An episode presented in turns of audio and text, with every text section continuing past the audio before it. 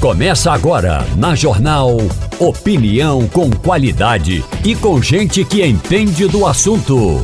Com Igor Maciel, Eliane Cantanhede, Romualdo de Souza e os jornalistas do Jornal do Comércio, deixando você bem informado. Passando a Limpo.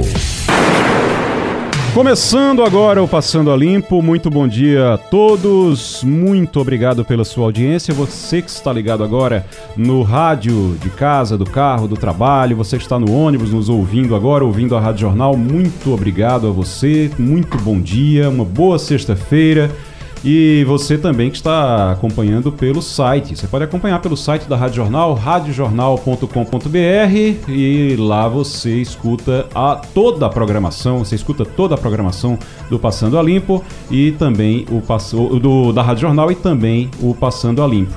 O, é, você sabe, Maurício, que você pode assistir pelo YouTube também, sabia? Sim, sim. É, tá sim. lá no canal JC Play canal JC Play. Quando eu não venho aqui, eu sempre acompanho Ó, do tá YouTube. Fica vendo a gente é, para matar a saudade, né, rapaz? Fica Se preparando. Vendo, fica olhando a gente para matar a saudade. Porque no YouTube você pode ver também, você vai ter acesso às câmeras que nós temos aqui no estúdio. E se você estiver vendo agora, você já sabe o que eu vou contar para vocês, que João Alberto está aqui conosco, começando hoje aqui na bancada do Passando a Limpo. João Alberto, parte da bancada do Passando a Limpo agora fixo, tá? Toda sexta-feira tá aqui. João Alberto, muito bom dia. Com o maior prazer, não é? é eu tô, esse é, é, é, meu segundo dia no Sistema Jornal do Comércio e Comunicação. É, comecei no jornal e hoje estou aqui na rádio com muito prazer. Seja muito bem-vindo. Maurício Garcia, bom dia. Bom dia, Igor. Bom dia a todos os ouvintes da, da Rádio Jornal. Um prazer estar aqui Edgar Leonardo, bom dia. Bom dia, sempre um prazer, principalmente hoje, né? Com a presença de João Alberto aqui com a gente, uma honra. É, uma e honra. E aí começar aqui o final de semana já por aqui. Quem ganha somos nós e os ouvintes. Eu quero começar o programa Lembrar que Romualdo tá de férias, volta na, ele volta no carnaval. Volta de férias de, de novo? É, de férias de novo. Rapaz, o, o, Quem fica sempre fica invejando o, que o sujeito, o sujeito trabalhou Natal, Ano Novo. Eu tava de férias e ele, ele, e ele aqui, aqui. Natal, Ano Novo. Deixei ele descansar um pouquinho. Mas volta no carnaval, volta na sexta-feira de carnaval. Olha, deixa eu começar aqui é, com o assunto do dia, que foi o assunto de ontem também, dizer logo que a gente está em contato aqui, a gente vai conversar com a governadora Raquel Lira, tá certo? A gente vai conversar com a governadora Raquel Lira daqui a pouquinho aqui no programa, no Passando a Limpo. Ontem aconteceu uma situação lamentável, lamentável. Eu até escrevi sobre isso no, na coluna, no Jornal do Comércio, e está lá no Jornal do Comércio, quem quiser pode dar uma conferida e tem todas as informações sobre esse caso que aconteceu ontem na Assembleia Legislativa. Ontem, gente, para entender o contexto. Ontem era o dia da volta dos trabalhos legislativos. E aí, quando você é, tem esse momento em que é, acontece de a governadora do estado ir para a Alep, o prefeito foi para a Câmara Municipal para a reabertura dos, dos trabalhos legislativos e a abertura do ano legislativo. E aí o prefeito da capital foi para lá para a Câmara, é, a governadora foi também. Nos últimos meses, a gente tem visto alguns embates da governadora com a Alep, da Alep com a governadora, através do presidente, o Álvaro Porto. E aí, ontem, a governadora resolveu dar uma demonstração de união, de proximidade, de tentar acabar com isso pegou todos os secretários, ela realmente convocou todos os secretários. É para ir, é ir todo mundo. Larguem o que estão fazendo por enquanto e vamos todos para a Assembleia. Ela queria dar, dar uma demonstração de proximidade, dar uma demonstração de que os deputados podem contar com aquela equipe e aí leva toda a equipe para lá.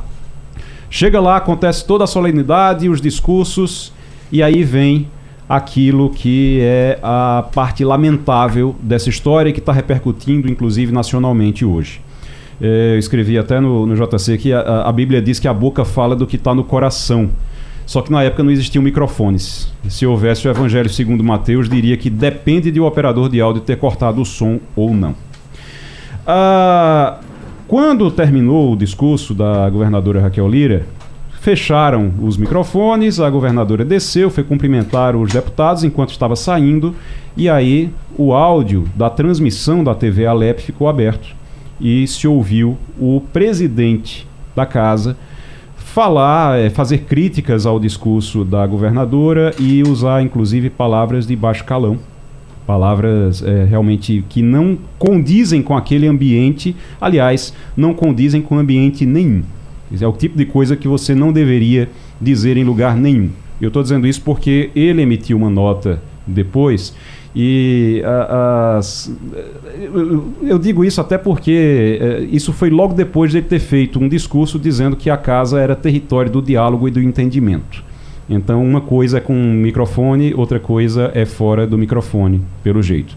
E quando ele respondeu, a resposta dele, a nota dele, é, foi um pedido de desculpas, mas foi num tom de que reconhecia o erro, mas o erro para ele parece que foi apenas ter dito a palavra naquele ambiente. Ele acha que a, as críticas estão corretas e ele diz que é, é, apenas o problema era apenas esse, era apenas é, dizer aquela palavra naquele ambiente. Eu não concordo, com todo respeito.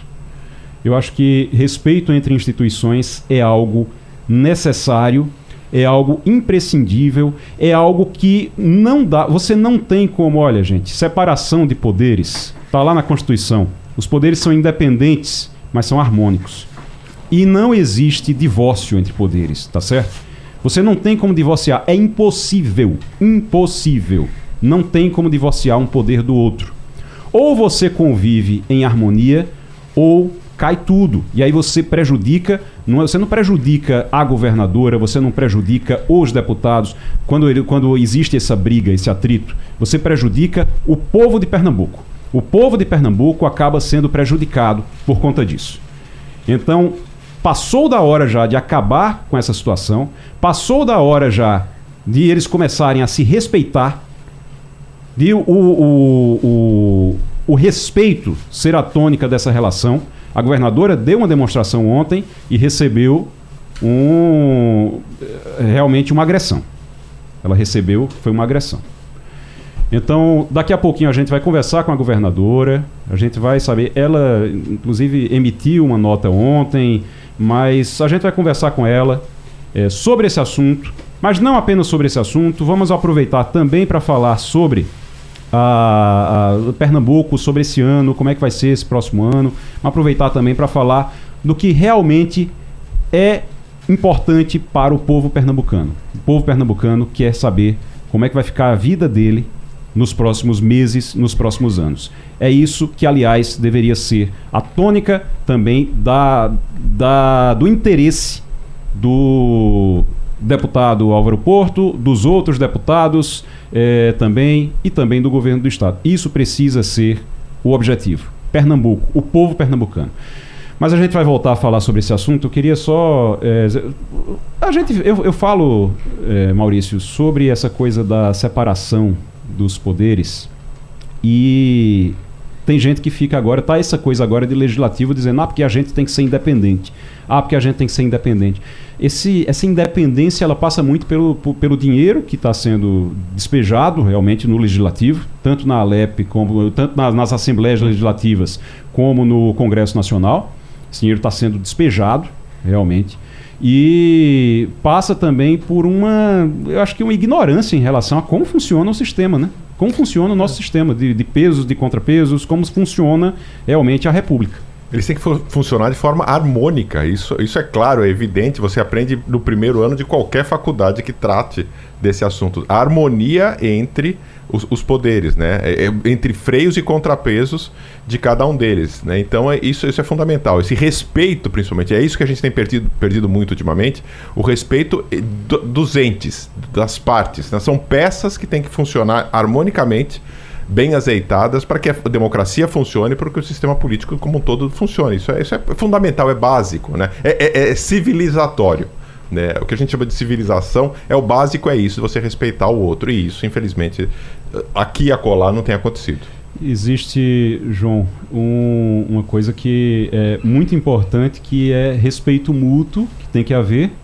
E nesse caso também, a crítica ela começava com uma ideia ali, porque o problema era que o discurso tinha demorado demais, e aí junta com o discurso de Dani Portela, que também. E, e aí tem toda uma discussão sobre o fato de terem duas governadoras mulheres, de ter uma líder de oposição que é mulher, e aí fica essa coisa ali é, é, o Pernambuco não já deu uma demonstração. Pernambuco, o povo pernambucano, que, esse, que os deputados representam, já deu uma demonstração de que é uma demonstração inequívoca. Eu acho até estava ouvindo Laurindo falar hoje cedo de que é, elegendo uma governadora e uma vice-governadora é, mulheres é, eu acho que já deu uma demonstração de que não concorda com isso, né? E já na eleição tinham do, duas candidatas que e foram para o segundo, né? segundo né? turno, Mais duas ainda, candidatas, teve, duas é, mulheres, né, João? E uma senadora.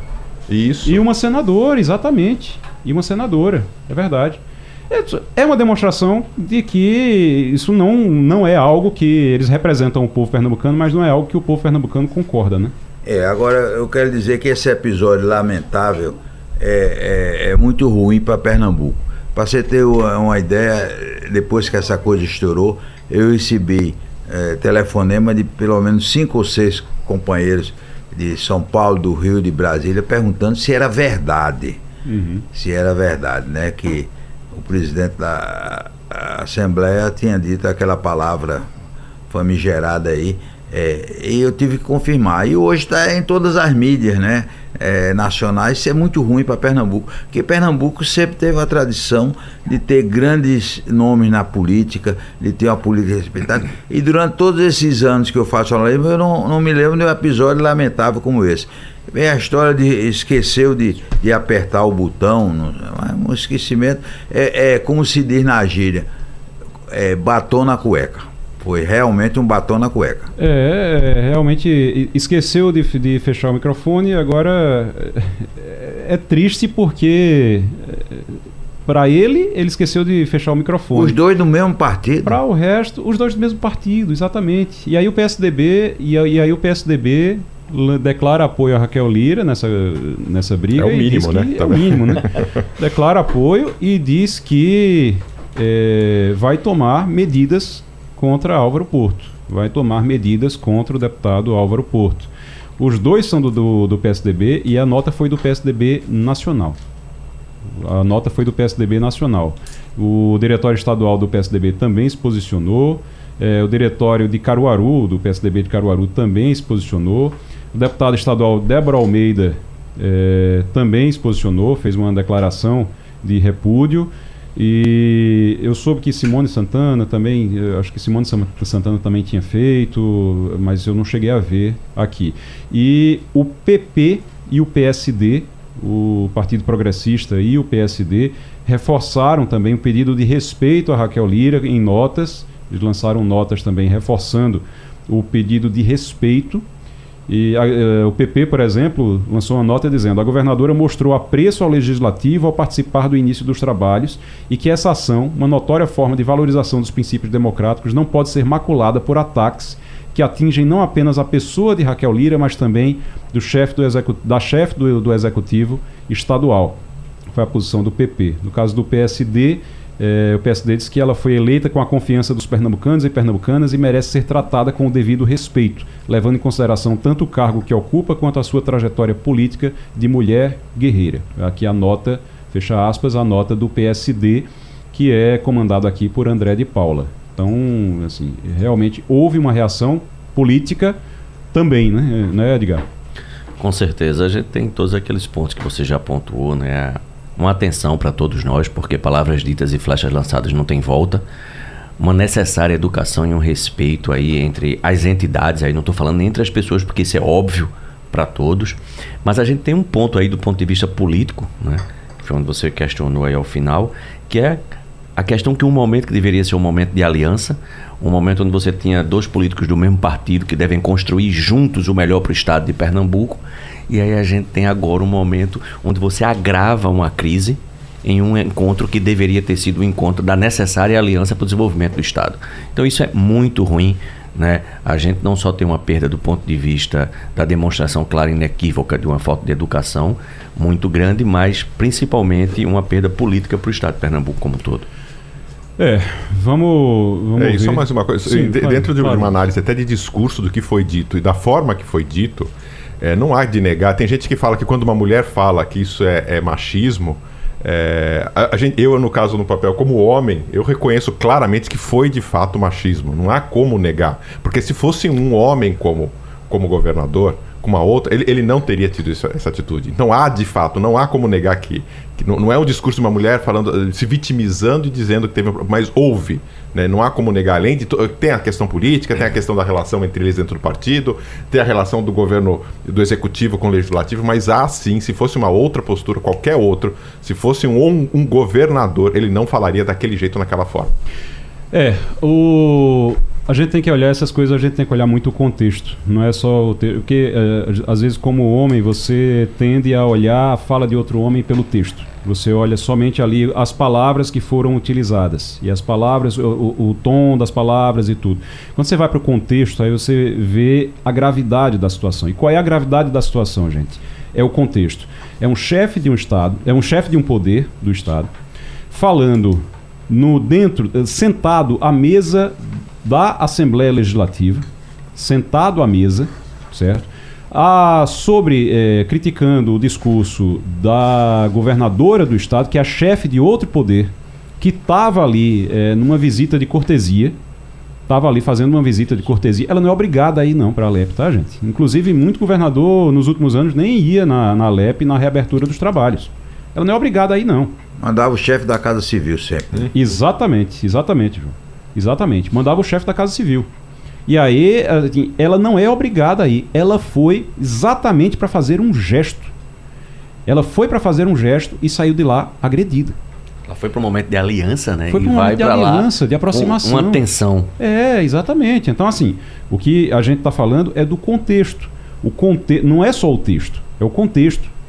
É o contexto, e aí entra no não contexto. Não é nem só o verbal o e o não verbal também. É o não verbal é, é, também. verbal. Sabe? Não entra só o texto, entra o contexto, entra também, entra isso, são chefes de poder, são de poderes, são é, estavam dentro de um ambiente é, oficial ali, estavam dentro da Assembleia, do plenário da Assembleia uhum. Legislativa. A Casa do Povo. A Casa do Povo, certo? Você tem ali, e aí tem sim nesse contexto, o fato de ser uma mulher, ser uma governadora mulher, isso aí também, certo?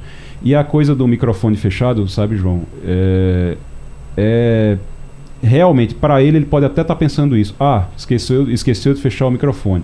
Mas para a gente, sabe o que, é que, sabe que é que a gente fica pensando? Se é desse jeito, imagina quando não tem nenhum microfone por perto.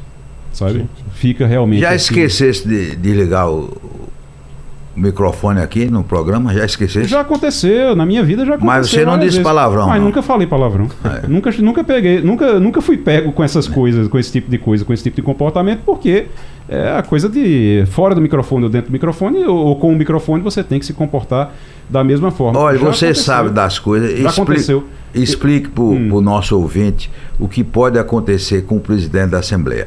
Se ele for expulso do PSDB ou se ele pedir para sair do PSDB. Qual, qual, é a diferença do que vai acontecer nos dois casos? Veja, isso aí é importante. É, o PSDB Nacional diz que vai abrir um procedimento e esse procedimento, em algum momento, pode levar à expulsão. Eu não acho que o PSDB vai expulsar. Por quê? Porque Já não tem expulsar, quadro mais, né? É. e, também porque, é. e também porque se o PSDB expulsar, o, o deputado, quando você é expulso, você tem o direito de ir para qualquer outro partido e levar o seu mandato debaixo do braço. Não tem problema. Você vai para outro partido. Você foi expulso, o partido não queria você, então você, você sai. Se ele pedir para sair, o partido tem o direito de, de requisitar na justiça o mandato dele porque o mandato é do partido, o mandato não é do deputado, do, do da, da, da, pessoa física, o mandato é do partido. Então, a, o STF, o TSE entendeu isso há, há um tempo já, e você precisa utilizar aquelas janelas partidárias para poder sair. Aí você diz, tem uma janela partidária agora em, dois, em é, esse ano por causa da eleição municipal, mas só para quem for candidato na eleição municipal. Então ele não vai ser candidato a vereador, nem vai ser candidato a prefeito. Se não for, ele não pode trocar de partido. Se ele trocar de partido, ele realmente e não for candidato, realmente ele pode perder o mandato. Aí o PSDB vai e diz: o mandato é nosso, passa para o suplente. Por isso que ser expulso para ele, nesse caso, já que a situação agora está realmente insustentável, ser expulso para ele acaba sendo bom. Nesse caso. É ruim para a imagem, é ruim para. Mas acaba sendo bom porque ele mantém o mandato e fica, e fica lá. Agora, se ele quiser sair, pedir para sair do partido, ele tem que entrar em acordo e não é fácil. É, e tem a questão que ele é presidente agora, da Assembleia. Ele é o presidente, ele é presidente da, Assembleia. É. Então, já, já tá foi reeleito é. por mandato é, para o ano. pequeno detalhe. Exatamente, exatamente. Daqui a pouquinho a gente volta a esse assunto com a, a agressão que a Raquel Lira sofreu ontem no, na Assembleia Legislativa, a governadora Raquel Lira. Mas, é, inclusive com a governadora, daqui a pouquinho a governadora vai estar conosco aqui no Passando a Limpo. Mas eu queria agora voltar um pouquinho para isso aqui que foi assunto. Olha, eu posso falar mais dias. também um negocinho da confusão. Pode, Há uma diga. expectativa grande, hum. porque os dois podem se encontrar hoje. Os dois são convidados para a posse do presidente do Tribunal de Justiça de Pernambuco. Hum. E sempre nessa posse do tribunal, a governadora e o presidente da Assembleia ficam na mesa principal. Há uma expectativa se eles vão. É hoje, às 16 horas, no, senta, no Tribunal de Justiça. Senta um do lado do outro, né? É, no, é, na mesa. Mas, mas ficam vão, na mesma mesa. Vão se encontrar hoje à tarde. Ou, ou não sei se, se algum dos dois vai. Mas está previsto previsto o primeiro encontro depois o segundo round, né? Meu Deus. É, Espero o, que não, né? Espero que não. É, o, o primeiro encontro da governadora com o deputado vai estar marcado para hoje às 16 horas no Tribunal de Justiça de Pernambuco. É a posse do doutor Ricardo Paz Barreto como novo presidente do Tribunal de Justiça. Bom, bem lembrado. Daqui a pouquinho. Bem lembrado. Tá bom. Olha, daqui a pouquinho a gente vai voltar a falar sobre esse assunto, mas agora eu queria repercutir com vocês aqui essa decisão, a decisão de Toffoli que suspendeu, Dias Toffoli, ministro do Supremo Tribunal Federal, suspendeu a multa da Odebrecht na Lava Jato.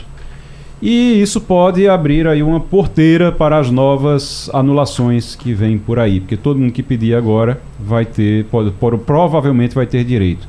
O, o pior é que ele suspendeu 14 bilhões em multas isso aqui, gente, é coisa que a empresa já tinha, inclusive, a empresa envolvida já tinha confessado eh, corrupção, já tinha dito que pagava essa multa, que devolvia esse dinheiro, pagava essa multa eh, dentro do acordo de leniência. Aí agora não, não precisa pagar não, na verdade estava tudo errado, vocês estão certos. Eles, eles confessaram, mas não, está tudo certo. E aí, somente nessa decisão agora, 14 bilhões de, em multas que foram suspensas. Edgar. É complicado, né? A gente, a gente viu um, uma situação muito parecida depois da Operação Mãos Limpas, onde foi reestruturado na Itália uma série de medidas para que não pudesse de novo ter uma operação mãos limpas. E aqui no Brasil está acontecendo uma situação que eu não acreditei que pudesse chegar ao ponto que chegou.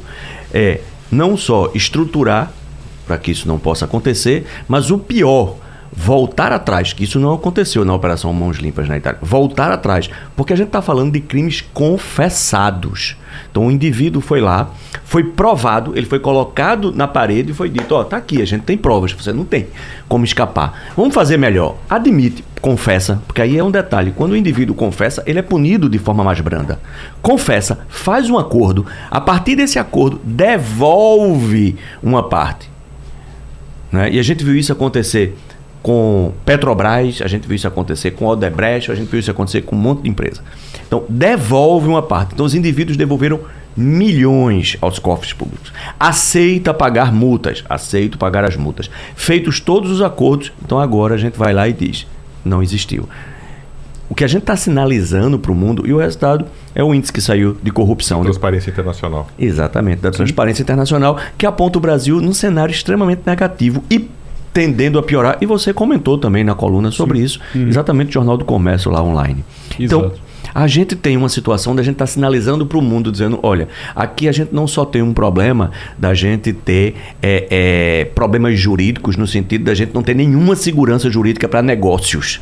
A gente está sinalizando no sentido de que as regras não só mudam, como a gente pega pessoas que assumiram crimes e a gente, poucos anos depois, diz: não, esse crime não existiu e está tudo certo. Então, isso é muito ruim ruim para a imagem do Brasil e ruim para a economia. E um país que quer crescer, ele não pode crescer com instituições fracas. Ele precisa de instituições fortes. Ele precisa ter todas as instituições respeitadas. Ou então a gente nunca vai ser um país de primeiro mundo. O Maurício, a gente viu esse ranking internacional que o Brasil caiu.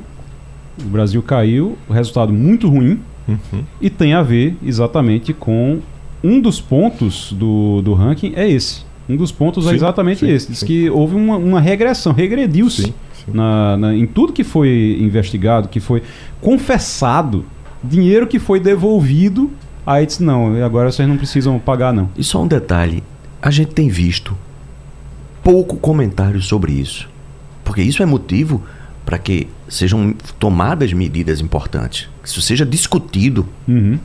É que esse, esse, esse, documento, aliás, é um documento, um dos melhores documentos que eu já vi. Assim, o texto é extremamente crítico, usa palavras pesadas com relação à administração Bolsonaro, a tudo que foi feito, a tudo que foi impedido, que foi segurado para na justiça e na, nas instituições como um todo, mas também críticas fortes à continuidade dessas coisas do, no primeiro ano do governo Lula. É um texto muito pesado para os dois lados. E, e, óbvio, desagradou tanto gregos quanto troianos. Todo mundo ficou, tanto a turma mais à direita quanto à esquerda, ficaram muito chateadas com isso. Então, por isso, até de boa parte da não repercussão desse documento. Mas esse documento é fantástico em termos de descrição do que aconteceu desse cenário brasileiro, do, da situação que a gente está vivendo em termos institucionais, da, da, das falhas das nossas instituições e por isso justificando essa queda do posicionamento do Brasil, é, foi muito claro, foi muito evidente e deveria ter tido uma repercussão até maior. É que geralmente quando tem a crítica, é do, como a gente está com o país tão dividido desse jeito, quem é de um lado acha que quem está criticando está por conta do outro, porque um é de direita, outro é de esquerda, esse, esse ficou, daí fica apontando o que foi feito do esquerda contra o da direita, da direita contra o da esquerda, mas ele foi explícito abrindo as vísceras do, do, sistema político brasileiro, institucional brasileiro, dos dois lados. É, eu li o relatório todo, assim, me chamou a atenção, eu fui ler o relatório e li o relatório todinho, a parte que fala sobre o Brasil. É, João, algo realmente assim, ele é muito bem fundamentado. Uhum. Ele é, é, muito bem fundamentado. Agora é um negócio de milhões. Imagine. Bilhões. Bilhões. Imagine que você avança o sinal ali, pega uma multa. É, ou você paga ou você está liquidado, entra para Serasa, uma multa safada, cento e poucos é, uhum. reais. Aí, aí é bilhões, aí é perdoado. É, é, é, essa multa você não vai conseguir perdoar nem com, com o apelo lá de cima. Não faz sentido. E no imaginário do povo, né? Sentido, e a população como um todo fala assim, para que que eu pago meus impostos, vou ter que respeitar é. essas leis, me sujeitar a isso se quem é maior. Então, aí, esse, é isso que o relatório da, da, da transparência internacional. Né? É porque daí fica aquela coisa assim, tá. Então, né? E fica esse, esse, esse marasmo de, de é. que nada funciona, tudo é um bunda lelê, tudo pode, não tem instituição, não tem regra, só quem tá no andar de cima é, tem seus privilégios e as pessoas não têm. É, é muito ruim isso pro país. E há uma, também um, uma coisa no bastidor do advogado que conseguiu isso, né? É a mulher Sim. não sei de quem, né? É, aí já começam outras. Não, e aí tem toda a relação do ISTF com, com a empresa, com, é, tem toda uma relação ali que é. E no, nesse relatório. E fala sobre isso. Fala explicita sobre, claramente é. a relação do TSE, né? É. Porque também eu falei de que falou de governo Bolsonaro e falou de governo Lula, mas o, a, a, crítica desse documento com relação ao Supremo é muito, é muito ácida. E óbvio, até ontem, uhum. o Gilmar Mendes né, tomou as dores e quis, quis se posicionar. Eliane Cantanhede, muito bom dia para você. Bom dia, bom dia Igor, bom dia colegas, ouvintes. Ô, ô Eliane, a gente estava agora falando sobre o ministro Dias Toffoli, que suspendeu também agora multas da Novo Nor. Novo Nor é o novo nome da Odebrecht. Foram 13 bilhões e não ficou por aí não, vem mais, é?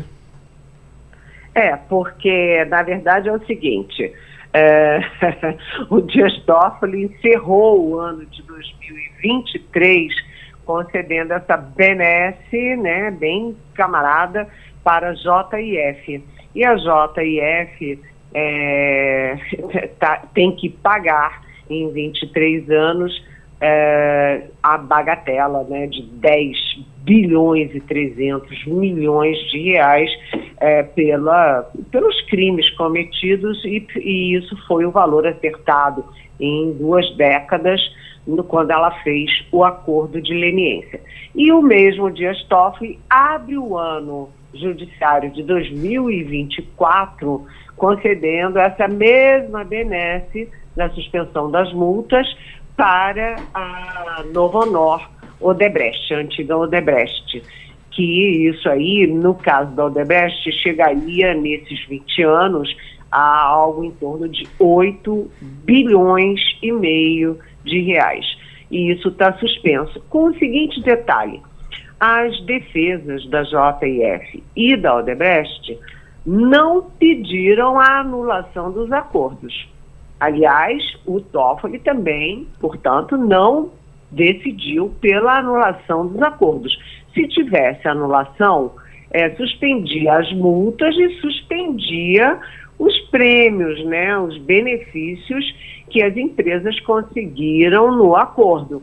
Mas assim como ficou, né, só a suspensão, suspende a multa, mas mantém os benefícios. Né? Aí, peraí, as empresas perdem os ônus pela corrupção, mas mantém o bônus pelo acordo. E o pior é o seguinte, gente, é que essa decisão do Toffoli, que é uma decisão liminar, que ainda vai passar pelo plenário do Supremo, é uma decisão com base na Vaza Jato, ou seja, dizendo que aquela, aquele conjunto de mensagens entre o então juiz Sérgio Moro e os procuradores da Lava Jato deixam dúvidas sobre o processo. Ah, peraí, e as provas? As provas são muito contundentes. No caso da Odebrecht, vamos lembrar, tem uma confissão de corrupção da Odebrecht em 49 uh, ah, contratos de obras e serviços de 2000 e é, nem me lembro mais, acho que é, enfim, durante alguns anos lá no governo Lula, nos governos do PT, e há também, todo mundo vai lembrar aquele setor de operações estruturadas da Odebrecht, que nada mais era do que um departamento de propina, né? É, com nome, com valores, com tudo. Então, peraí, é, como é que vai suspender? É, e o pior é o seguinte, depois de dar para a JF e para dar a essa suspensão das multas para o Debrecht, vem aí uma fila de empreiteiras que foram condenadas por corrupção, que fizeram acordos com o mesmo pedido e já tem até uma na lista, ali na, como terceiro lugar da lista, que é a OAS. Ou seja, é, gente, é, é estranho tudo isso, né? É, eu estou vendo uma listinha aqui. A Braskem foi a que pagou quase tudo do que do acordo já. Pagou. Eh, o acordo foi de 2 bilhões e 800 milhões, pagou 2 bi e 100. Já a OAS, que você está falando, Eliane, fez um acordo para pagar, é, é, admitiu tudo e aí fez um acordo para pagar uma multa de 1 bilhão e 900 milhões de reais. Pagou 4 milhões.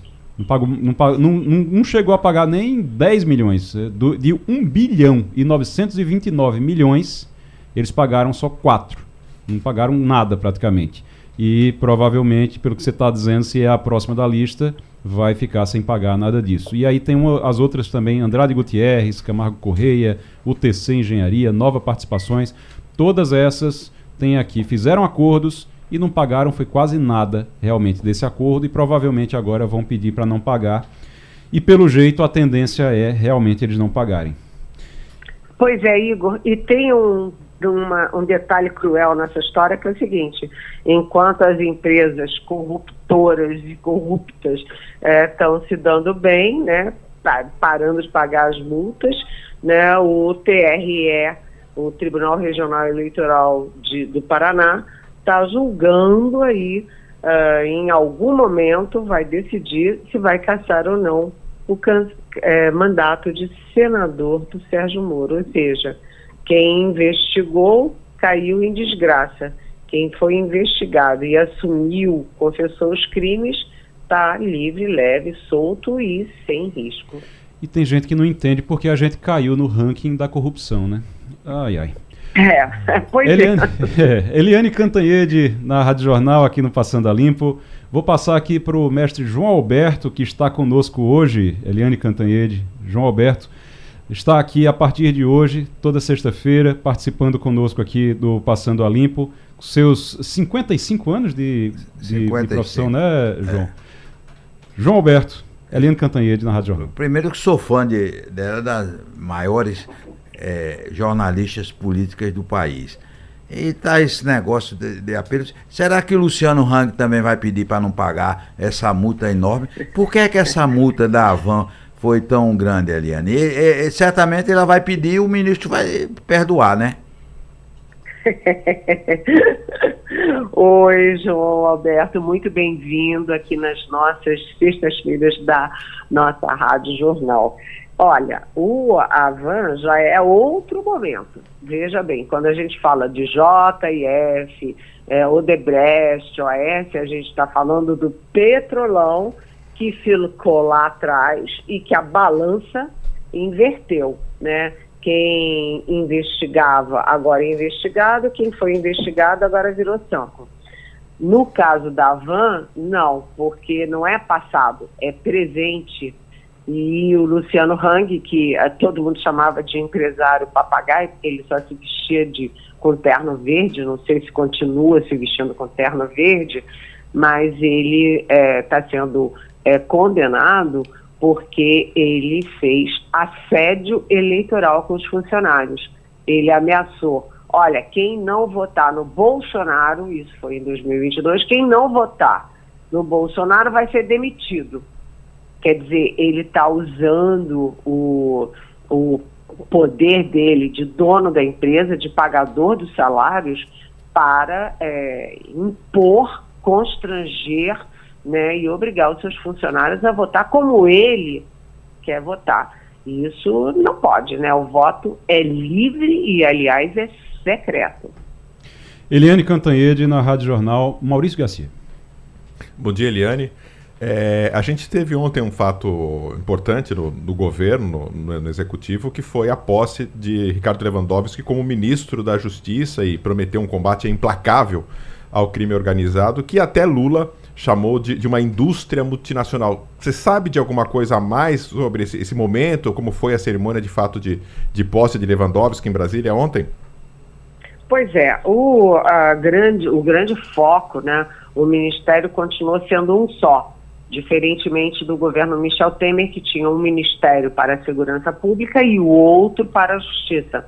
Né? O Lula voltou a, ao formato original de manter as duas coisas no, no, ministério só, numa pasta só, e o Lewandowski ontem voltou a repetir o que ele me disse no dia que ele foi é, anunciado ministro, é que o foco será a segurança pública. Agora, ele não quer nem ir ao ar, nem ao mar. É, ele defendeu, sim, que é, o crime organizado está fora de controle, está enraizado em toda parte e que é preciso uma ação permanente e enérgica da polícia. Lembrando que, sob o guarda-chuva do Ministério, estão a Polícia Federal, a Polícia Rodoviária Federal e a Força Nacional, que é convocada nas emergências, né? Mas o Lewandowski também quis mostrar o lado humanista dele, o outro lado, dizendo o seguinte: mas essa ação enérgica policial é, tem que ser acompanhada de políticas públicas também é, muito permanentes e enérgicas para acabar com o que ele chamou de apartheid social no país, que é também, um, vamos dizer, a origem dessa calamidade da segurança pública no Brasil. Ah, eles, é, ele considerou que os dois maiores problemas do Brasil, segundo a população, são segurança pública e saúde. É, é isso é verdade, viu, Maurício? Agora quero saber uh, como é que vai ser isso na prática. Porque, como Lula disse, e você repetiu, né, o crime organizado virou uma indústria multinacional. Começava muito forte no Rio, foi para a Bahia, foi se expandindo pelo país todo, agora está na região toda. O Equador teve aquela crise enorme e está pelo mundo. Né? Uhum. O crime organizado está vencendo a guerra. Eliane Cantanhede, nós estamos agora com a governadora de Pernambuco, Raquel Lira, e ela já está conosco. Agora eu vou lhe pedir é, licença e pedir, na verdade, eu, na verdade, eu vou lhe fazer um convite para você participar conosco aqui dessa conversa com a governadora Raquel Lira, tá certo? O maior prazer. Pronto, então deixa eu dar as boas-vindas aqui à governadora Raquel Lira. Governadora, muito bom dia, muito obrigado pela participação aqui no Passando a Limpo. Seja muito bem-vinda. Bom dia, Igor, João Alberto, Maurício, Edgar. Para mim também uma alegria poder conversar com a Eliane e falar um pouco na Rádio Jornal, também através do Sistema Jornal do Comércio, sobre o... Pernambuco e sobre mulheres na política. Governadora, eu, a gente não tem como não falar no assunto que, do que aconteceu ontem, situação lamentável que aconteceu ontem, uma agressão que a senhora sofreu ontem na Assembleia Legislativa. É, até para contextualizar aqui, para quem está ligando o rádio agora, a gente já começou o programa falando sobre isso, mas o, após ontem a governadora teve um gesto de levar os secretários para a Assembleia, foi lá, participou da reabertura dos trabalhos e em determinado ponto, em determinado momento, quando acabou o discurso, ela acabou sendo agredida verbalmente pelo é, presidente da Assembleia Legislativa, um áudio que vazou, é, em que ele é, é, critica o discurso e usa inclusive palavras de baixo calão. Eu quero, é, governadora, eu quero que a senhora me diga, diga, conte para a gente, conte aqui para a Rádio Jornal, é, qual era o seu espírito ontem? Sabe por que eu estou fazendo essa pergunta? Eu acho que é, é importante fazer essa pergunta para porque muita gente diz, ah, mas é, a, a briga é dos dois lados, ah, porque existe briga. Eu quero que a senhora diga qual era o seu espírito ontem, quando a senhora foi à Assembleia para participar daquele momento. Bem, ontem foi o início, é, o reinício da, dos trabalhos legislativos na Assembleia e há uma previsão de que deve ser encaminhada sempre a mensagem do chefe ou da chefe do Poder Executivo, fazendo um balanço daquilo que foi o ano passado e, e garantindo, falando um pouco sobre esse ano que, que chega. E o que que, o que, que nós fizemos? É, decidi pessoalmente eu fui deputada estadual por dois mandatos e sei da diferença que faz quando há a presença do líder do Poder Executivo para poder falar com os deputados e deputadas, com os vereadores e vereadoras. Ontem eu estive com todo o secretariado, todo o time do governo na Assembleia, justamente para é, falar do respeito nosso ao diálogo, às instituições democráticas, e poder estar lá é, falando sobre o que passou, agradecendo à Assembleia Legislativa é, pelos projetos importantes e debates importantes que tivemos durante o ano de 2023, os avanços que conseguimos ter, a criação de programas de combate à fome, com a aprovação de empréstimos capazes de levantar a capacidade de investimento do nosso Estado, com a aprovação da reforma administrativa, duas, criando Secretaria de Recursos Secretaria de Criança e Juventude, Secretaria de Administração do Sistema Penitenciário, votando pautas é, como o aumento do valor do transporte escolar para garantir o direito das crianças irem e virem das escolas com segurança. Todos os projetos de lei que a gente encaminhou para casa foram aprovados no ano passado. Meu sentimento lá era, primeiro, de agradecer, de demonstrar o nosso respeito à Assembleia Legislativa, aos deputados e deputadas, e começar os trabalhos eh, permitindo que a gente possa continuar um profundo diálogo sobre os debates e problemas de Pernambuco, mas, sobretudo, fazendo, mais uma vez, uma convocação à União para que a gente possa fazer de Pernambuco de volta líder do Nordeste brasileiro, referência para o Brasil, saindo dos indicadores sociais e econômicos que, infelizmente, batem a nossa porta do ponto de vista negativo. É. Eu, eu pergunto isso porque é importante para entender que eh, a senhora foi lá realmente com o espírito desarmado, foi para conversar, foi para o diálogo. Isso é muito importante. Eliane Cantanhede, você pode quer fazer pergunta para a governadora? Sim, bom dia, governadora Raquel Lira. É um prazer estar aqui com a senhora nessa manhã na nossa Rádio Jornal. É, eu me lembro muito bem é, que a população brasileira, em todas as pesquisas, demonstrava muita confiança na mulher na política, considerando que a mulher tinha as, as características mais benéficas dessa carreira, carreira política, que são a seriedade, a dedicação, né, a probidade. Mas quando as mulheres chegam ao poder, né, a, os poderosos, os homens poderosos, eles é, é, criam uma série de obstáculos e dificuldades para a mulher no poder, a mulher no comando. Então eu lembro que duas governadoras, as, me parece que foram as duas primeiras governadoras eleitas, que foram a Rosiana Sarney no Maranhão e a Ieda Cruzius no Rio Grande do Sul, foram as duas únicas governadoras que não foram reeleitas na eleição seguinte. Ou seja, uh, primeiro, é, como isso está evoluindo. Segundo, né, como a senhora vai reagir, já está reagindo a esse tipo de preconceito. E no caso das duas, inclusive, o preconceito, a força, né, vinha, vinham muito do próprio partido delas. Né? Então, como reagir a isso? Eliane, você conhece a trajetória de nossa família. Né? A minha inspiração, minha inspiração na política vem de Fernando Lira, vem de João Lira, vem da força da política pernambucana, que foi berço da democracia do Brasil. E mulheres muito fortes, mulheres de Tejuco Papo, na luta pela liberdade do Brasil. E o fato de eu estar aqui hoje, junto com Priscila Krause, vice-governadora também, pela primeira vez na história, uma dupla de mulheres governando um Estado, já é, por si só, um ato de resistência.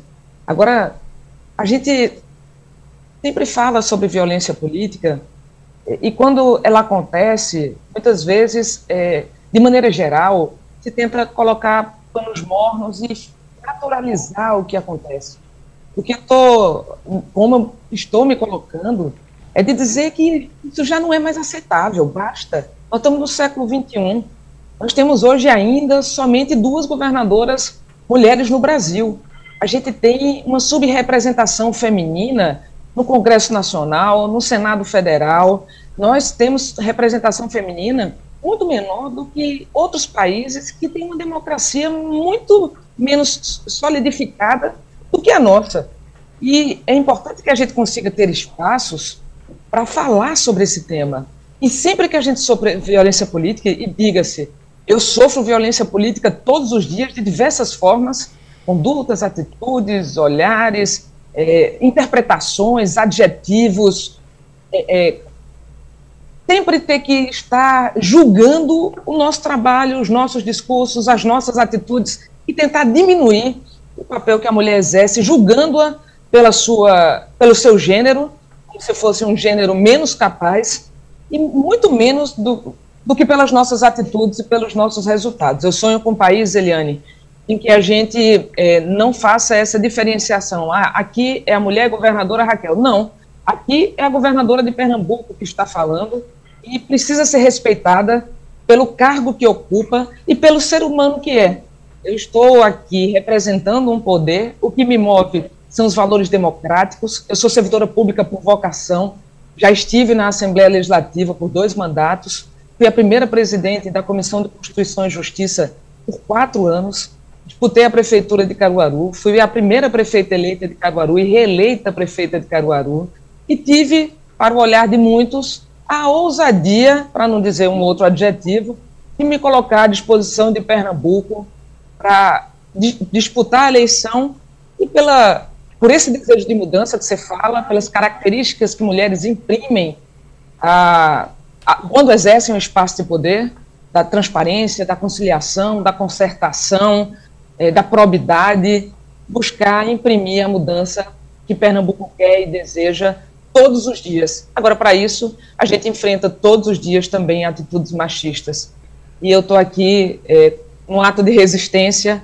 falando sobre esse tema, mas dizendo que estou olhando para frente para cumprir os meus compromissos com o povo de Pernambuco.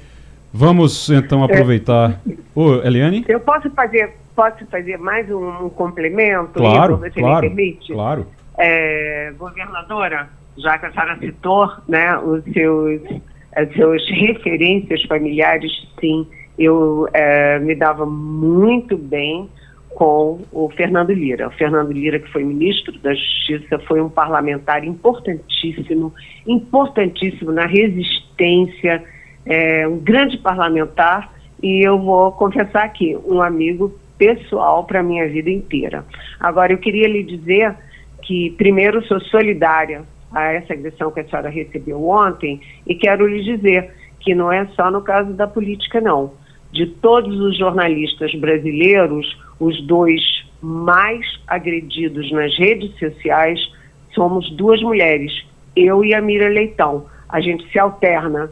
É, uma vez é ela no primeiro lugar as, e na outra vez sou eu em primeiro lugar como as mais agredidas nas redes sociais. Por quê? Né? Por quê? O que, que nós temos de diferente? Então, realmente, é, a senhora usou a palavra certa: resistência é, a resistência no Brasil a, a, contra o golpe, a favor da democracia, foi muito poderosa e nós, mulheres, também estamos fazendo a nossa parte de resistência para um país melhor para todos, não só para as mulheres, não é, governador? Minha solidariedade sempre, o tio Fernando sempre teve um carinho enorme por você.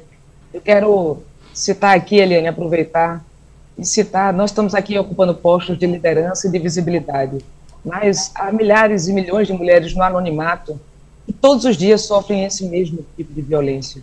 E é por elas que nós estamos aqui. Eu tive um exemplo muito forte na minha casa. Minha mãe é uma mulher muito forte. Eu venho de uma casa de mulheres. Minha avó é uma representação muito forte na minha vida também. As minhas irmãs. Minha tia Márcia, esposa do tio Fernando. Essas pessoas, essas mulheres, elas não, não, foram, não estamparam os jornais, é, e aquelas anônimas que estão passando fome, que lideram famílias sem saber o que é que vão almoçar ao meio-dia, que lutam por mais creche, por maternidade, por escolas decentes, por trabalho decente. São elas que me movem e que nos movem a estar aqui. E, independentemente de coloração partidária, não se trata de, de bandeira, de ser uma bandeira de um partido, isso é uma bandeira de mulheres do país inteiro. E em todos os postos de poder, no empresariado, na liderança de comunidades, no jornalismo. Aqui, então, a minha solidariedade sempre ao seu trabalho e o meu respeito às suas condutas e atitudes. Obrigada.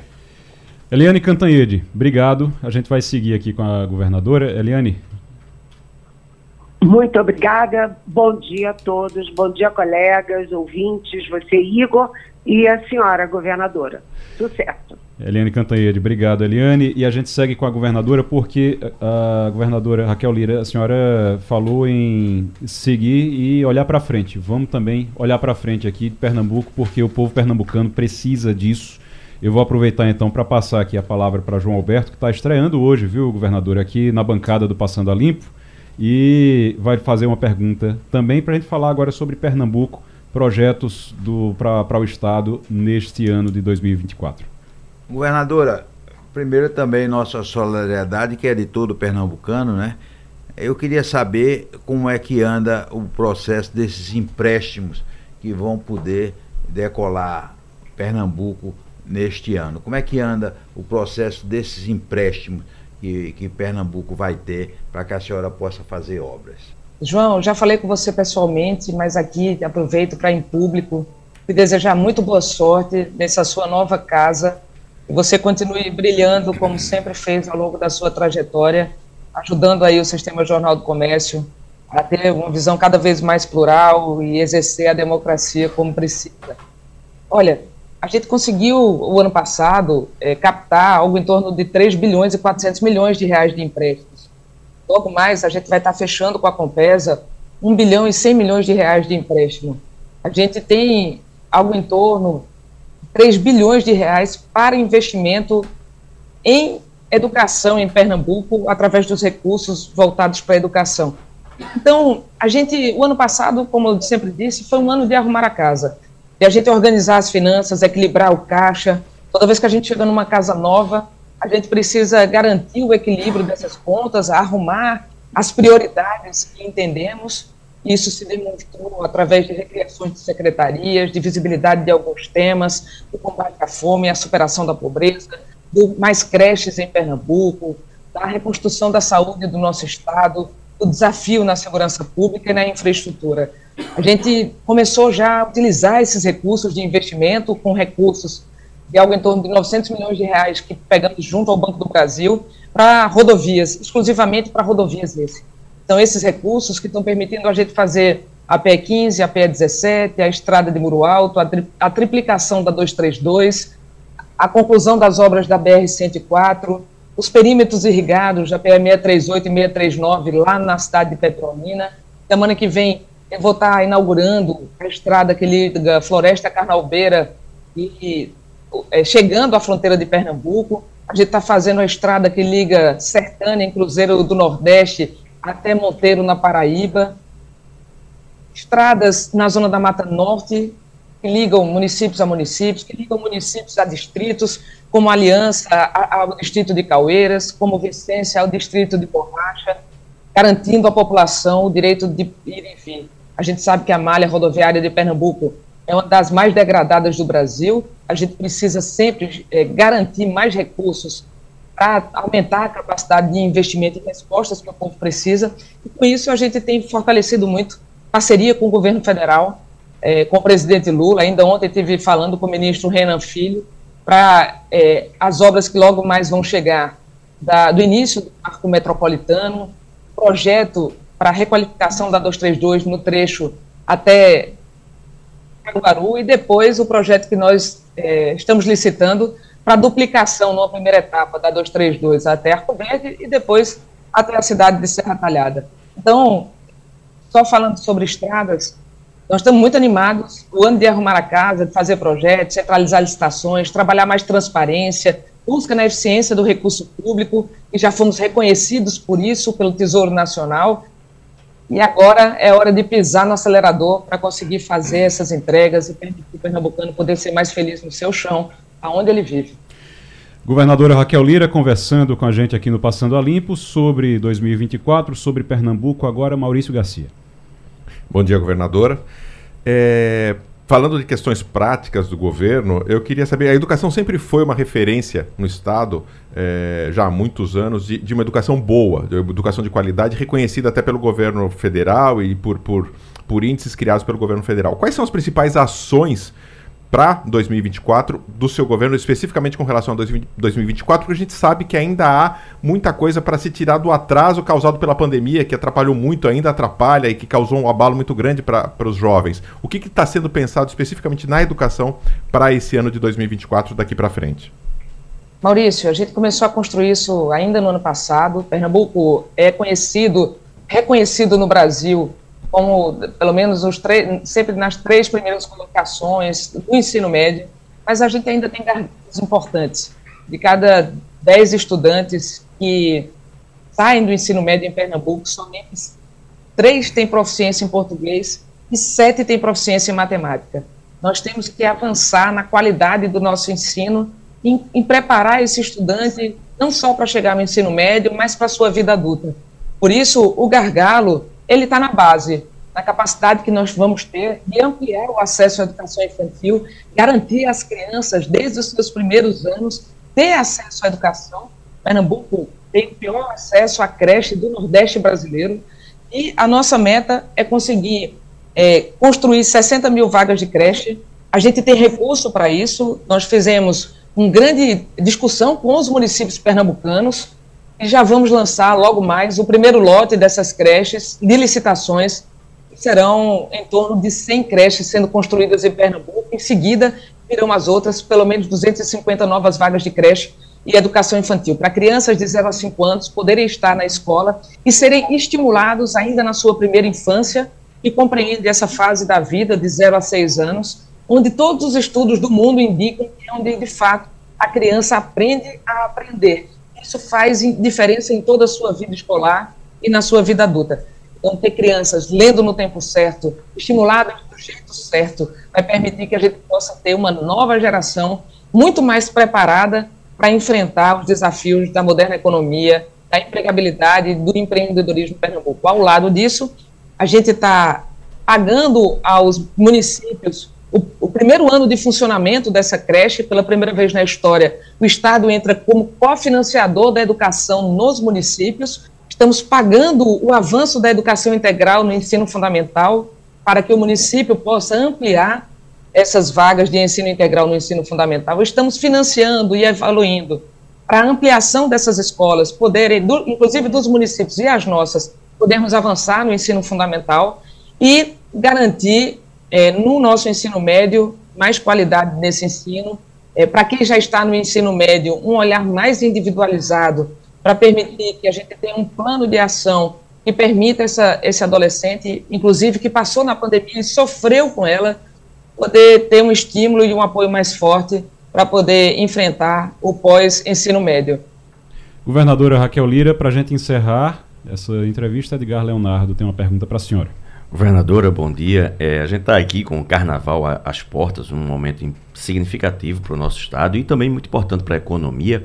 E a gente tem um ponto sensível, claro, a senhora já comentou sobre isso, sobre novas medidas, mas o que é que o cidadão pernambucano e principalmente aquele eh, turista que visita o estado de Pernambuco pode esperar aí da segurança para esse carnaval? A segurança pública, Leonardo, eh, nós estamos com todo o plano de ação do carnaval montados. O carnaval no ano passado ele foi um carnaval seguro, fomos reconhecidos por isso.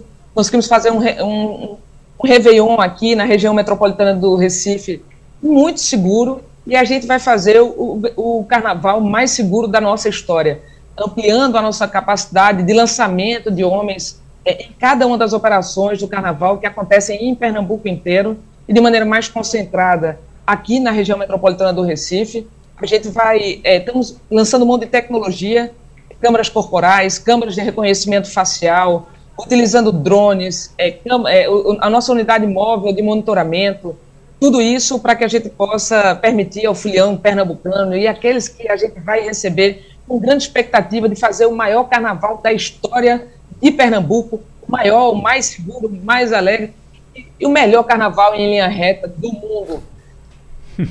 tá bom. Carnaval em Pernambuco já começou. Para quem está uhum. frequentando as prévias carnavalescas, tem visto o empenho do governo de Pernambuco nas ladeiras de Olinda, sobretudo aqui na região metropolitana do Recife. E convidar a todos para participar desse, dessa belíssima festa de manifestação da cultura popular de Pernambuco, que o mundo inteiro olha e o Brasil ama, aqui no nosso estado, com abertura oficial na próxima quinta-feira. Obrigado, governadora Raquel Lira, conversando com a gente aqui no Passando a Limpo. Mais uma vez, nossa solidariedade e também nossas energias positivas para que tudo aconteça da melhor forma para o povo pernambucano, que é o que importa realmente nesse ano de 2024. A gente começando agora, praticamente, esse ano de 2024, com a movimentação. Se bem que ninguém deixou de trabalhar, né? Mas começando agora, realmente, com o ano legislativo e tudo. Muito obrigado, governadora. E bom carnaval para a senhora.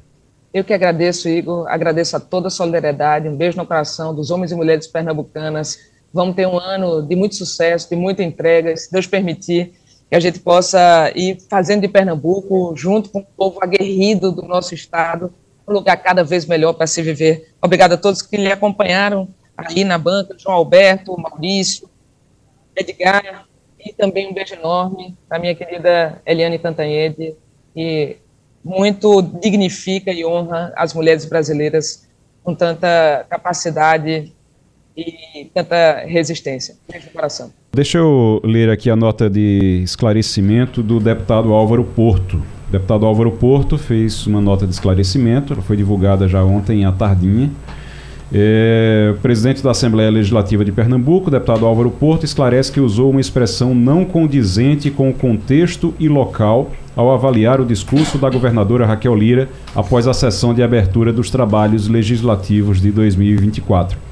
Todavia, mesmo admitindo que não deveria ter usado a palavra que usou, reafirma que considera o teor do discurso desconectado com a realidade vivida em Pernambuco e acrescenta que sua reação é fruto de indignação em relação à falta de resultados do governo em questões sérias como saúde e segurança, por exemplo.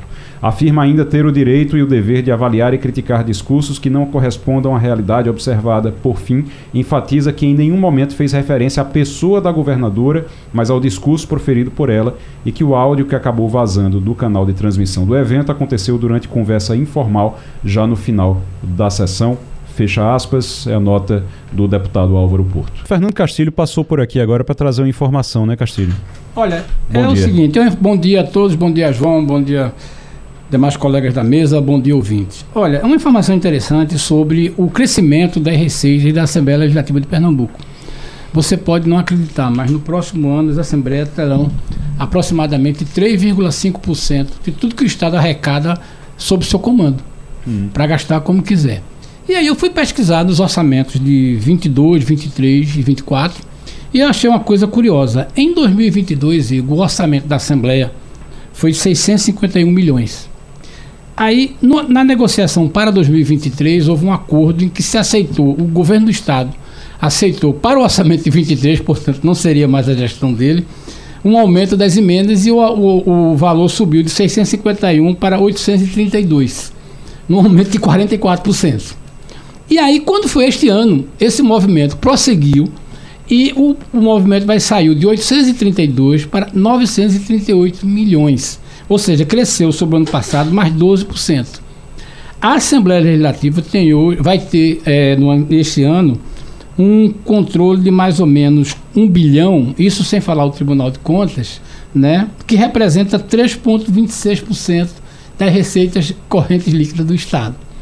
A gente fica questionando isso porque, fora essa, esse valor aqui, o presidente da Assembleia está brigando mais por uma diferença de 2 bilhões, que, segundo ele, ele também teria é, uma participação nisso aí, que é o objeto da ação no STF. E é uma coisa para a gente começar a refletir sobre isso. É importante observar o seguinte: eu pensei que na Constituição tinha um valor percentual. Não tem. Tradicionalmente, o governo de Pernambuco aceitou as contas, viu as contas da Assembleia e foi ajustando. É. Uhum. Aí, a partir de, de, da, da Constituição de 88, e mais recentemente, era sempre feita a correção pela inflação e levando em conta o aumento das receitas do Estado. E aí começou aquela história. Era 651 e vai chegar a quase 940 milhões. Quase um bilhão. Quase um bilhão para um poder que fora isso. Agora, só para você ter uma ideia, o poder judiciário né? Hoje a Assembleia tem 3,25. Uhum. O Poder Judiciário tem 5,75. Uhum. Se continuar nessa proporção, daqui a pouco a gente vai ter um orçamento. Né? Se for essa, essa, essa questão de, da, da Assembleia botar verba na conta dela, dela em pouco tempo a gente vai ter um orçamento da Assembleia igual ao do Tribunal de Justiça. Porque vem crescendo. É, é aquela história. Como é que os deputados explicam que em apenas dois anos, ou seja, 2024, 2023 e 2025, o orçamento da Assembleia, que 2023 era de. 2023 e 2024. 2023 e 2024, o, orçamento da Assembleia, que foi em 2022 650 milhões, passa para 940. Alguma coisa está errado. É, pois é, é. A gente vai Inclusive, tem gente, isso. Tem gente dizendo negócio. que é melhor ser deputado estadual em Pernambuco do que ser deputado federal. Né? É uma questão só absurda, né? É, é bom marcar esse número. O orçamento da Assembleia cresceu em dois anos 45%. Alguma coisa está errada. Valeu, Castilho. Passando a dica. É, hoje é sexta-feira, hoje é dia de passando a dica. Acabou que a gente foi uma correria danada hoje, a gente acabou num, nem, nem peguei a dica da Eliane Cantanhede. É, então agora vamos com as dicas de vocês aqui. É o seguinte, gente, passando a dica, dica de livro, de um livro, de um filme, de uma série, de um show, de uma apresentação, alguma coisa para esse fim de semana. Então, para começar, um, for um livro para começar a ler nesse fim de semana, se não der tempo de ler no fim de semana, então eu vou começar por Edgar Leonardo hoje. Igor, eu tava passando agora, antes de vir para cá, para pegar minha mochila no escritório, quando eu peguei a mochila, sabe quando a gente dá olhada, aquela olhada de rabo de olho na estante, uhum. e aí meu olho bateu e eu li assim o nome do autor, de uma autora, Hannah Arendt. Uhum. E eu vim embora, eu não olhei nem qual era o livro. E eu digo, caramba, que, que, que sacada boa. Por que a gente não conversar e não indicar aquele livro Eichmann em Jerusalém? Ou Eichmann em, em Jerusalém. Conta a história do, de um, do grande operador do Holocausto dos judeus, que foi julgado né, e depois condenado à morte em Israel. Ele traz uma reflexão muito boa sobre o conceito de Hannah Arendt, que é a banalidade do mal. A banalidade do mal. É. é e, e Bem, é, é toda aquela. É, é ela acompanha, é o, o ela, ela, acompanha, acompanha o, julgamento. julgamento. e ela vai descrevendo o julgamento uhum. e ela vai mostrando, por exemplo, um detalhe interessante é que você imagina que aquele cara que foi o cara da logística, da toda aquela operação terrível, como um, um, um, gênio do mal. E ela mostra que não, infelizmente, é um cara normal. Ela um vai cara... traçando o perfil ali daquelas pessoas. Simplesmente um cumpridor de ordens e que talvez ela vai construindo toda em cima disso um, pensamento filosófico hum. né, da necessidade da gente ser reflexivo. Mesmo quando você recebe uma ordem, quando você está cumprindo, quando todo mundo está fazendo, mas todo mundo faz isso. E a gente é culpado de não refletir e uhum. decidir. Né? E Importante. esse livro é muito. É, não é um livro novo, mas foi um livro que eu passei, como diz a história, rabo de olho e eu acho que ele vale muito a pena, inclusive para o momento atual que a gente está vivendo. Maurício Garcia, sua dica para o fim de semana. A minha dica de hoje é um livro que eu estou lendo chamado A Era dos Muros, que também tem tudo a ver com o que a gente está vivendo. A Era dos Muros, Por que Vivemos em um Mundo Dividido, do Tim Marshall, é, em que ele fala dos muros que tem no, nos grandes blocos do país. Então fala da China, um capítulo da China, e tem a muralha da China que representa fisicamente isso. Fala da, do conflito Israel-Palestina, mas tem o muro ali de Gaza que separa também os dois povos. Fala do muro dos Estados Unidos, no sentido que tem o um muro do Trump que quer dividir, separar é, o, os Estados Unidos do México. Então esse muro é um muro às vezes físico, mas é um muro também simbólico que a gente tem também nas relações pessoais das pessoas. Então a Era dos Muros é um livro importante que faz esse conceito, essa abrangência de países, mas também das relações humanas que cada vez mais hoje são, são fechadas, são bloqueadas cada um no seu, no seu na sua bolha. João Alberto. Olha, Mestre João setor, Alberto. sem dúvida, é o baile municipal. Sim. Com uma coisa interessante desse clima aí. Baile municipal Vai que ser... acontece amanhã. Amanhã. Uhum. É, lá no, no Classic Hall, no né? Classic Hall. É, é uma festa. É, são 58 edições. É uma das maiores prévias. É, mudou muito desde que começou, não é? Mas é uma coisa interessante. Você, cobriu, você cobriu o primeiro baile municipal em que ano? Você lembra? Lembro não, mas é, é, se não foi o primeiro, foi um dos primeiros, né? Foi mesmo. É, é o, primeiro, o primeiro baile municipal, quem fez foi Miguel Arraes. Miguel Arraes era o prefeito. Dos anos 60. E, e, é, e ele passou por, por vice-prefeito e ele teve nesse primeiro. Agora, nesse primeiro veio um, um avião com não sei quantas autoridades, é, os grandes jornalistas, cronistas, veio para é, esse é, primeiro baile municipal, que foi no internacional, depois passou para o português e recentemente para o Crato. Agora, o detalhe importante desse é, baile municipal é, de amanhã é que ele é um baile dedicado às mulheres. Então, ah. tá o clima, né? Só vai uhum. ter cantora mulher, exceção de Claudionor Germano. Vai ser o único homem, o resto é tudo mulher. Então vai ser um baile municipal dedicado às mulheres. E como o baile municipal sempre reúne muitos políticos, você imagina o clima de fofoca que não vai redar é, nos camarotes é, é amanhã em cima desse problema que houve na Assembleia ontem. O João Campos vai nevar amanhã ou no baile municipal ou, ou só depois? Não, ele está me enrolando. Eu pergunto quando é. Ele disse que me promete dizer, mas não vai ser amanhã não. Porque Tabata não ia deixar, né? Ah, Tabata tá, tá aí, não ia deixar ele nevar. Mas ele vai nevar, ele está estudando se vai ser quinta ou sexta-feira agora.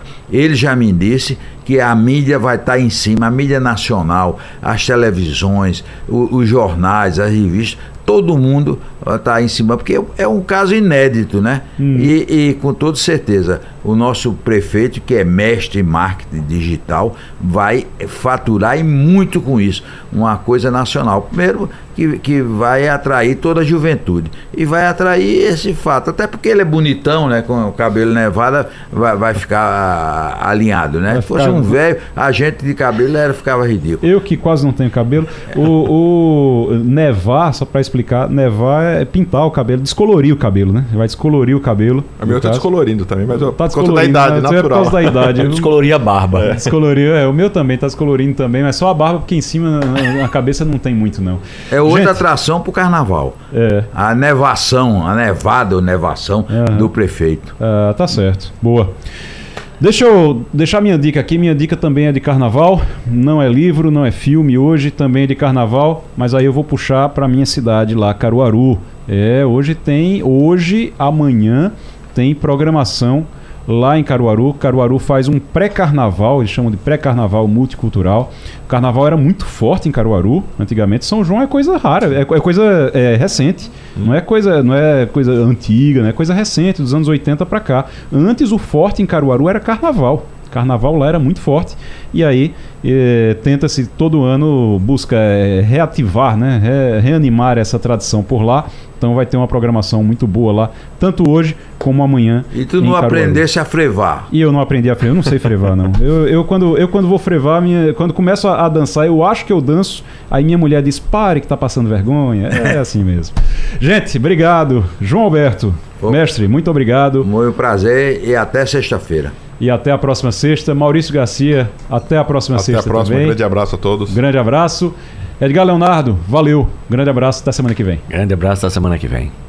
Vamos, pro, vamos agora encerrar o, o Passando a Limpo, encerrando agora. Bom fim de semana para você. Tchau, tchau, um grande abraço. Aproveite já esse início de festa de carnaval, aproveite com responsabilidade e que, aliás, a festa é longa, então tem que ter responsabilidade, segurar um pouquinho agora também, porque a festa é longa para aproveitar bem muito. Se beber, não dirija. E se beber, não dirija. Vamos embora. A Rádio Jornal apresentou opinião com qualidade e com gente que entende do assunto. Passando a limpo.